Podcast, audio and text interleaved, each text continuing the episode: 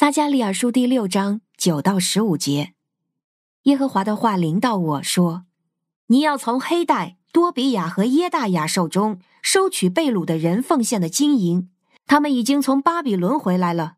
你要即日去，进入西番雅的儿子约西亚的家里，你要拿着金银来做冠冕，戴在约萨达的儿子大祭司约书亚的头上，告诉他说：万军之耶和华这样说：看哪。”有一个人名叫大卫的苗裔，他必从自己的地方生长起来，并要建造耶和华的殿。他必建造耶和华的殿，必得尊荣。他必坐在宝座上执掌王权，又必在他的宝座上做祭司，使两者之间和谐共济。这冠冕要在耶和华的殿中给希连、多比亚、耶大雅和西番雅的儿子贤做纪念。远方的人也要来建造耶和华的殿，你们就知道万军之耶和华差遣了我到你们这里来。你们若留心听从耶和华你们神的话，这事必定成就。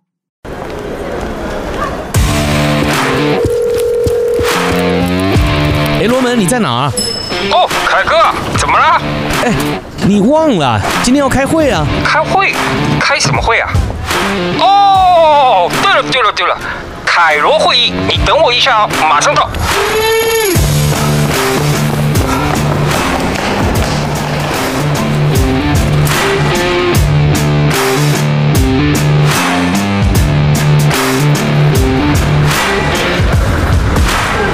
好，开会了，欢迎大家来到天赋爸爸说话网，我是周牧师凯哥，我是许牧师罗门，欢迎大家和我们每日一起灵修。那么现在呢，我们读的进度啊，已经到了这个撒加利亚书的六章哈。今天我们要读后半段哈。那么在进入今天的灵修分享之前呢，我们还是要先来进行我们的听了再说。那看看今天的听了再说，要和大家来分享什么样子的一个小知识呢？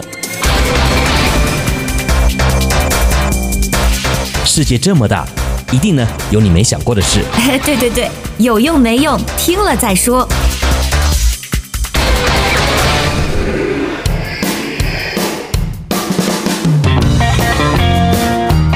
好，这几年呢，因为疫情的关系哈，大家呢可能会比较注意到有一个这样的组织哈，叫做世界卫生组织。哎，罗门，你有听过吗？嗯，有听过。哎，这个组织，WHO，哎，对对对，英文的简称叫 WHO 啊，那意思呢就是这个 World Health Organization 哈。好，那我不知道大家有没有注意到哈，这个世卫组织啊，它的标志呢很有意思哈，是一个手杖哈。然后呢，上面还盘了一条蛇哈。那这样子的一个标志呢，还不只是世界卫生组织在用哈，连台湾的卫生福利部哎也是用同样的一个图哈。另外呢，还有这个美国的医学组织也都有在用哈。那虽然呢，他们的设计呢不是一样的哈，可是呢元素都一样哈，就是一个手杖啊，然后呢盘了一条蛇啊。那如果呢你有仔细观察各地的这个医疗单位的话呢，特别啊是在救护车上哈。那像这个台湾的紧急医疗技术人员所穿的衣服上面呢，啊，也都有这样子的一个图案哈。那其实呢，你上网看看哈，这个中华人民共和国的卫生部，哎，也是这样子的一个图哈。另外呢，还有这个厦门大学的医学院呐，哎，也有这样子的一个图哈。所以呢，你仔细去看啊，都是一个手杖上面盘了一条蛇哈。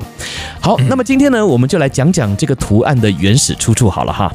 那我相信呢，如果你是在教会多年的基督徒的话呢，对于这个图啊，应该会有印象啊，因为呢，这个就是在圣经当中的民数记啊，有提到的一段故事哈。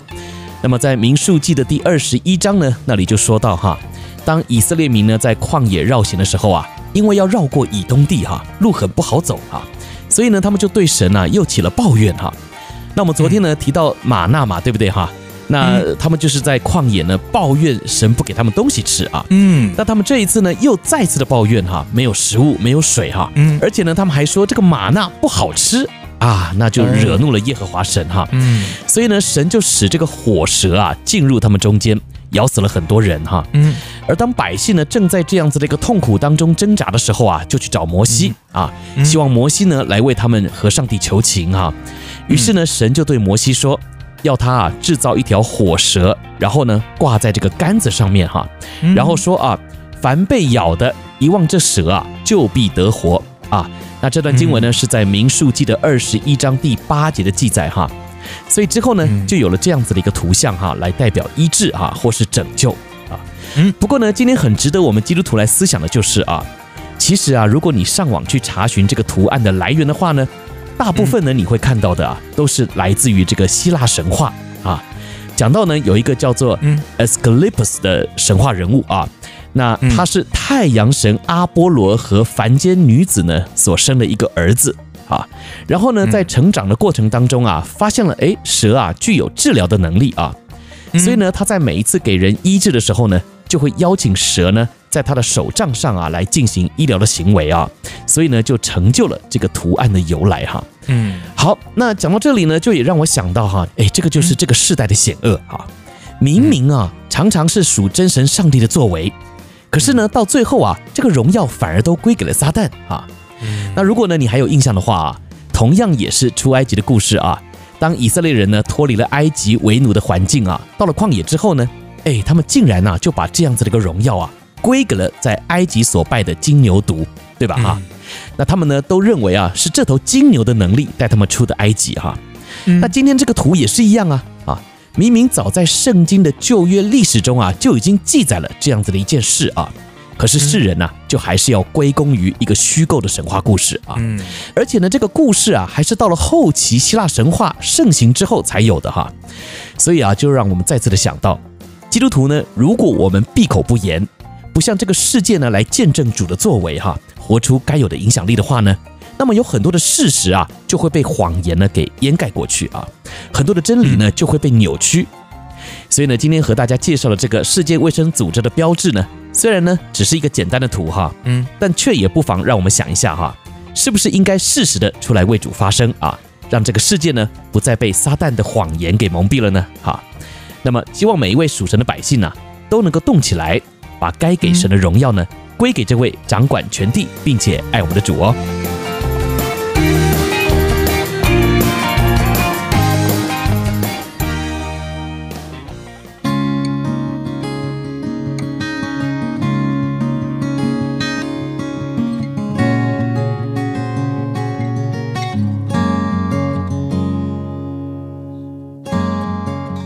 好，今天呢，我们要继续来看撒加利亚书的第六章哈，我们要来看后半段是九到十五节。那为我们读经的呢，是我们在天王五群的 Elisa 姐妹哈，我们谢谢她的摆上还有录音。那么今天的经文说到啊，神要先知撒加利亚呢，拿被掳之人中的三位啊，就是黑带、多比亚还有耶大雅的金银哈，做成冠冕啊，然后呢戴在大祭司约书亚的头上哈。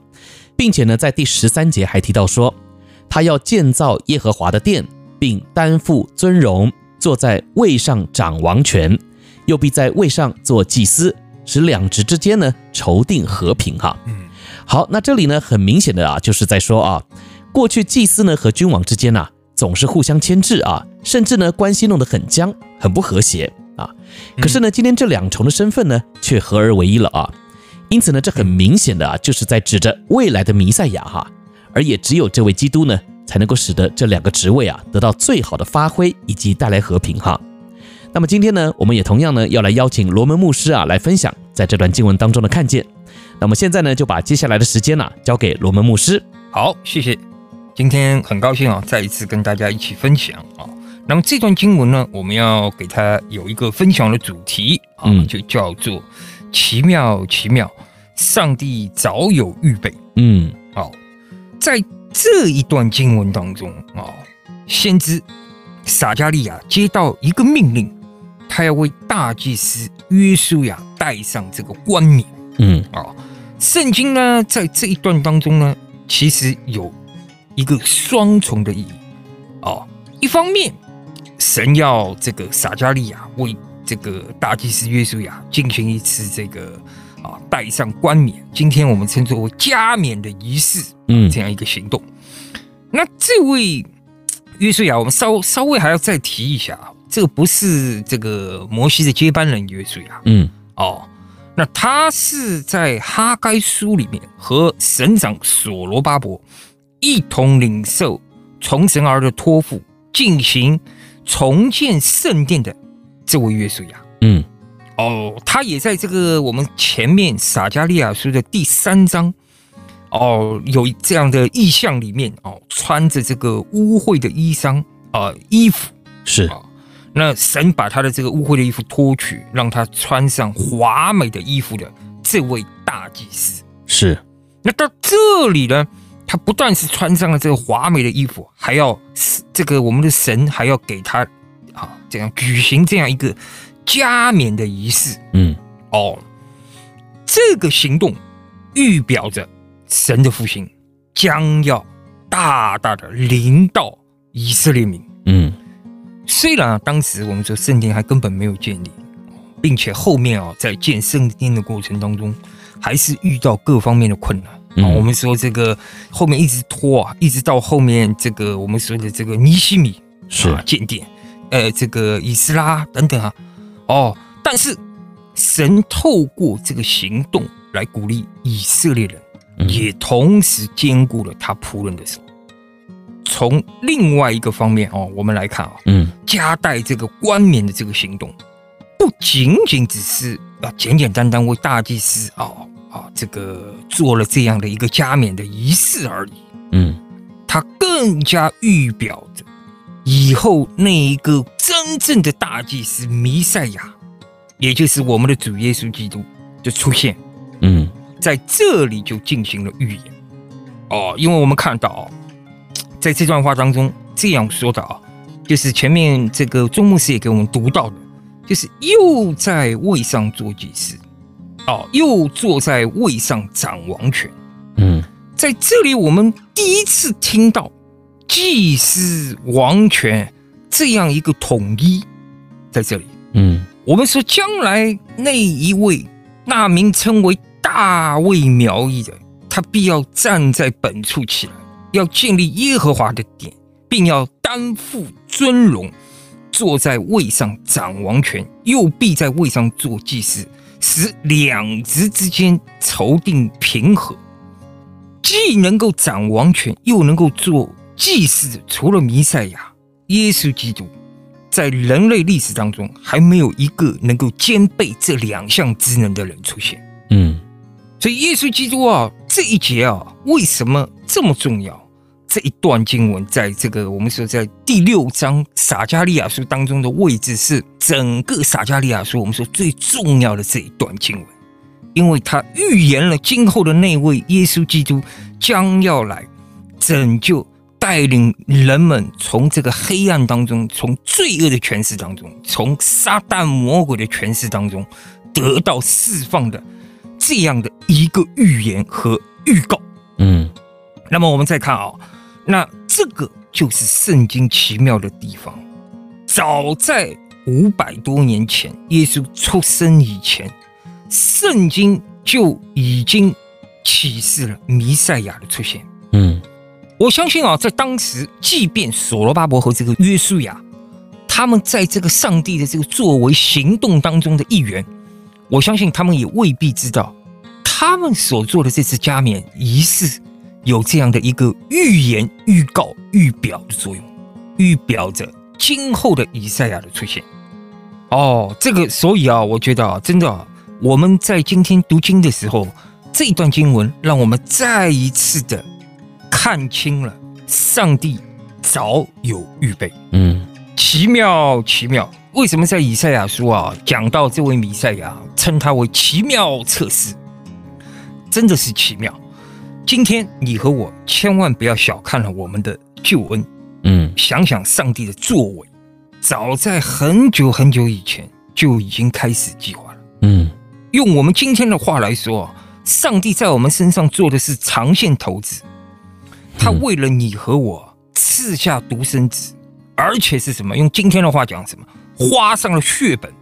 嗯，在这么久之前就做这一系列的计划，要做预表的工作啊，做这一些启示人们，让人们知道这一位独生子是拯救人类的唯一方案。嗯，所以我们说，上帝早有预备。是，今天啊，这个跟大家分享到，就是分享到这里。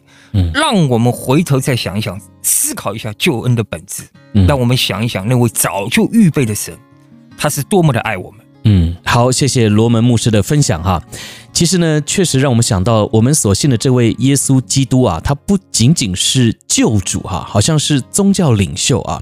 一般呢，我们看这个信仰啊，都会觉得说，宗教嘛哈，都有一位领袖哈，那耶稣呢，也就是其中一位领袖嘛哈。但其实，真正耶稣基督来到世上，不只是为了我们的罪死在十字架上哈，他第一次来呢，是为了我们的罪来到世上啊，是用。卑微仆人的形象来的，对不对啊？但是我们都知道，他再来的时候呢，乃是骑着马哈，象征胜利啊，象征君王的形象啊。所以也就是说啊，这位神不只是好像我们所看到的，能够洗净我们的罪啊，能够成为我们的朋友哈，如此亲密的伙伴，他更是在全地掌权的主宰啊。我们说他是万军之耶和华神，他是。这个得胜的惊奇啊，所以呢，在生命当中，我们其实，在面对难处挑战的时候，我们也可以来呼求这位大君王啊，因为他是我们说得胜并且得胜有余的主啊。所以呢，我们每一位基督徒哈，我们不只是仰望十字架啊，盼望这个救恩。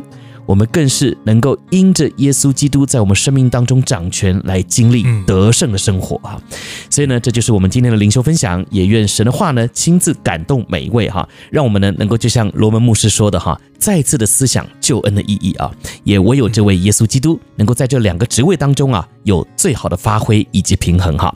好，那这就是我们今天的灵修分享。愿神亲自赐福他自己的话语。我们就在明天的灵修节目当中再会了。我是周牧师凯哥。我是曲牧师罗门，我们明天见，拜拜，明天再见，拜拜。